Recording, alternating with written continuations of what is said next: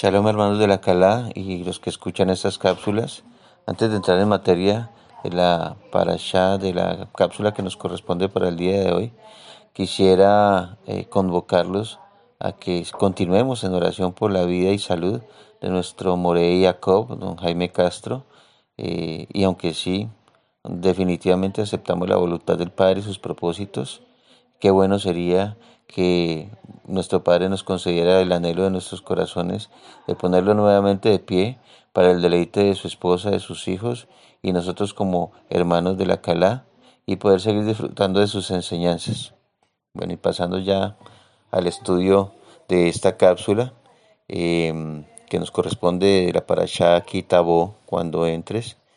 Mm, me detuve un poco en el capítulo 27, últimos versos, cuando los Kohanim eh, declaran las maldiciones eh, por la desobediencia.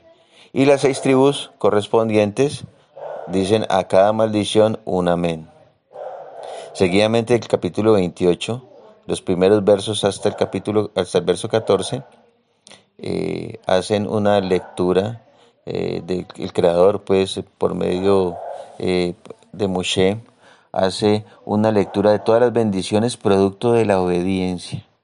Y del verso 15 en adelante, nuevamente, una relación de, de las maldiciones producto de la desobediencia.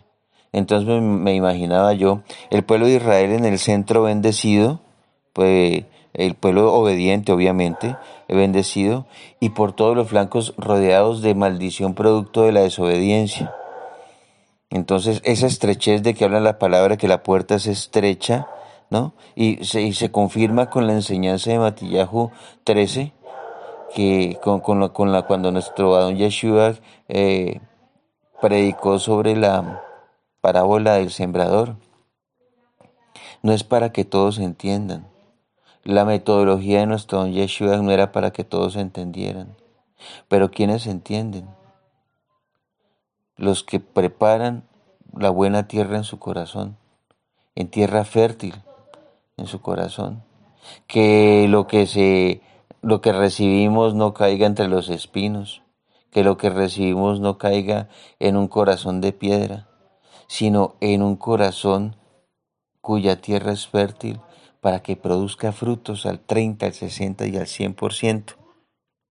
Dice nuestro don Yeshua en el verso 15 de este capítulo 13, porque el corazón de este pueblo se ha engrosado y con los oídos oyen pesadamente y han cerrado sus ojos, para que no vean con los ojos y oigan con los oídos y con el corazón entiendan y se conviertan de sus malos caminos y yo los sane. Entonces la pregunta es, ¿cómo está nuestro corazón? Que no podemos ver, o si podemos ver qué bendición, cómo está nuestro corazón, que no podemos escuchar la, la buena semilla que nos llega de los Shamaim, o si podemos escuchar qué bueno, cómo está nuestro corazón, que no podemos entender, pero si estamos entendiendo qué bendición, porque la ecuación sine qua non está muy clara. Entonces, ¿por qué a veces no se ven esos buenos frutos? ¿Cómo está nuestro corazón? Cómo están nuestros ojos, cómo están nuestros oídos, qué es lo que engrosa nuestro ruach que no podemos ver, oír y entender. ¿De qué nos estamos alimentando? ¿De la buena fuente, de la buena semilla? ¿O nos estamos llenando de conocimiento intelectual? ¿O nos estamos dejando deslumbrar por el brillo de los utensilios que adornan las mesas de, de ciertos lugares? O nos dejamos deslumbrar por el idioma Kadosh que nos alegra el oído y nos ponen de pronto en un falso éxtasis que no es de pronto la voluntad del Padre. ¿Por qué no más bien descendemos a la sencillez de lo que está escrito, de lo que podemos leer con nuestros ojos y lo que podemos entender en nuestro corazón, producto de una buena fuente, una única buena fuente? A ver si llegamos a la verdad de la única Torah, que existe la única palabra. No tienen que haber dos ni tres opiniones cuando la Torah solo es una. Pero entonces, ¿de qué nos estamos alimentando? ¿Qué estamos escuchando? ¿A quién estamos escuchando o a quiénes? porque el Creador es fiel en fidelidad, porque no podemos ser nosotros fiel, fieles también a Él, eh, escuchando una sola fuente, estudiando una misma Torah, porque tenemos que andar picando de sitio en sitio. No creo que nuestro Padre Creador se agrade en eso cuando Él es el máximo ícono de la fidelidad.